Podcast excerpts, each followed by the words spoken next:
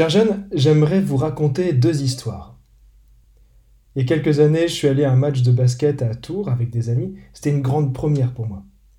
J'ai trouvé qu'il n'y avait pas d'ambiance dans les gradins, alors je suis allé à la buvette pour voir s'il n'y en avait pas un peu plus. En m'accoudant à table, je salue le gars qui était assis à côté de moi, puis on se met à tailler la bavette ensemble. C'est un professeur d'histoire à l'université, une rencontre vraiment improbable. En voyant comment j'étais habillé, il comprend que je suis prêtre. Difficile à cacher. Et là, on commence à parler de Dieu. Je m'en souviens comme si c'était hier. Ah, vous savez, mon père, j'ai beaucoup cherché, mais je crois que Dieu n'existe pas. Ah, alors vous faites partie des rares personnes que j'ai rencontrées dans ma vie quand on a vraiment tranché sur la question. Généralement, quand on creuse un peu, les gens sont croyants, mais en fait, c'est qu'ils n'aiment pas vraiment les religions en grattant, il y a toujours un petit quelque chose. C'est difficile de ne pas croire en Dieu. Du coup, je suis ravi de faire votre connaissance. Vous êtes véritablement un homme de conviction. Je vous félicite. Alors oui, en effet, je crois que Dieu n'existe pas. Par contre, je suis très reconnaissant envers l'Église catholique parce que c'est elle qui a permis une telle évolution de la société. Grâce à elle, on a l'éducation gratuite et accessible à tout le monde, pareil pour les hôpitaux et systèmes de santé, et pareil pour tout ce qui est juridique. Quand on a un peu d'honnêteté intellectuelle, on ne peut pas vous retirer ça. Ça, c'est ma première petite histoire.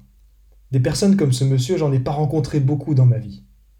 La question de Dieu est compliquée. En fait, si on y réfléchit bien, il y a peu de solutions. Ou bien on croit qu'il existe, ou bien on croit qu'il n'existe pas. On ne peut ni prouver qu'il existe, ni prouver qu'il n'existe pas. Donc dans tous les cas, on est croyant. Ou bien la dernière solution alternative, on choisit de ne pas se poser la question, comme beaucoup de personnes dans notre Occident. Quelles que soient vos convictions, sachez en tout cas que vous êtes tous les bienvenus ici. Notre foi chrétienne est un héritage très riche qu'on se transmet de génération en génération. C'est un héritage juif par le peuple hébreu et l'attente messianique, c'est un héritage grec par la philosophie et la coopération science et foi, et romain par le système juridique et l'adaptation aux cultures. Cet héritage a bâti notre société occidentale. Votre profession de foi s'inscrit donc dans cette très grande tradition qui a deux millénaires d'existence. Réfléchissez-y bien, ce n'est pas une démarche anodine. Et la deuxième histoire, c'est une discussion avec un copain musulman. Il me dit un jour, ah, Pierre, dans le fond, tu sais, euh, on a le même Dieu. Alors là, non, tu peux pas me dire ça. On a plein de valeurs communes, on a plein de choses qui sont similaires dans la foi, on croit qu'il n'y a qu'un seul Dieu, qu'il est créateur, etc.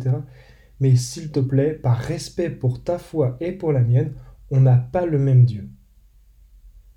Oh, t'exagères, on lui donne des noms différents, on l'honore d'une manière différente, mais c'est le même Dieu. Ah non, on n'a pas le même Dieu. Et je vais même te le prouver. Qui est Jésus pour vous les musulmans? Jésus, c'est un prophète, c'est un très grand prophète. Alors oui, Jésus est un prophète, mais pas seulement.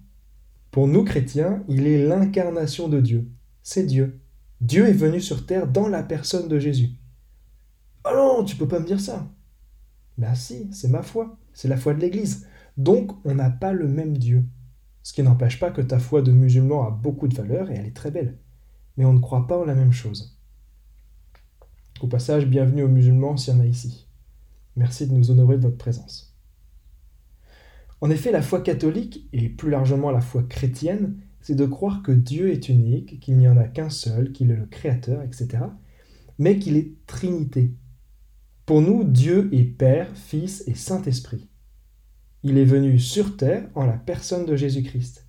C'est ce qu'on dit dans le credo que vous allez réciter tout à l'heure officiellement, et c'est le grand mystère qu'on fête aujourd'hui, la Sainte Trinité. Dans la foi, il y a beaucoup de choses explicables, mais il y a aussi des choses qui sont inexplicables et qu'on ne peut pas découvrir de nous-mêmes. On a besoin qu'elles nous soient révélées. C'est comme un grand escape game dans lequel on bloquerait sur des énigmes. On a besoin de quelqu'un qui nous aide et qui nous révèle des choses. La foi chrétienne, ce n'est donc pas d'abord une histoire de civilisation, de rationalité, de même Dieu que tous les monothéistes, etc. Notre foi, c'est surtout une rencontre. La rencontre intime de Jésus-Christ. La rencontre de Jésus-Christ dans les sacrements, au plus haut point dans l'Eucharistie que quelques-uns vont vivre pour la première fois aujourd'hui. C'est la rencontre de Dieu dans les Écritures, dans l'enseignement de l'Église depuis ses débuts. Si vous êtes capable de proclamer votre foi, c'est que vous avez fait cette rencontre, parfois même sans le savoir. Aujourd'hui, vous êtes donc là pour professer cette foi. Si vous êtes courageux et si vous respectez vos convictions, proclamez vraiment votre foi. Si vous ne croyez pas dans le Dieu des chrétiens, c'est le moment de déposer votre aube et éventuellement de quitter l'Église. Dans tous les cas, ce sera un vrai choix d'adulte. Et dans tous les cas, le repas est prêt, vous ferez la fête après. Si vous croyez en Jésus-Christ, Fils de Dieu, en comprenant qu'on ne peut pas tout comprendre et qu'il faut du temps pour bâtir une relation authentique et profonde avec lui, alors approchez-vous de l'autel avec assurance. Dans les deux cas, c'est un oui à la liberté religieuse, c'est un oui à votre conscience, c'est un oui au chemin que vous souhaitez prendre dans la vie. Dans quelques instants, soyez courageux pour affirmer publiquement votre foi. Ceux qui entreront dans le cœur pour proclamer la foi de l'Église, vous savez que ce n'est que le début d'un grand changement. C'est une première étape d'adulte. Après, il va vous manquer un petite bricole. C'est la plénitude du Saint-Esprit, comme Jésus le dit dans l'Évangile. Quand il viendra, lui, l'Esprit de vérité, il vous conduira dans la vérité tout entière à la confirmation, on reçoit la totalité des dons de l'Esprit Saint, et particulièrement celui d'assumer sa foi chaque jour au milieu de ceux qui ne croient pas comme nous. On reçoit la grâce du témoignage. Ça, c'est l'étape de la confirmation qu'on vous proposera dans deux ans. Donc en venant à l'autel, vous manifesterez déjà votre volonté de cheminer vers le sacrement de confirmation. Et puis à vous, chers parents, parrains et marraines, merci.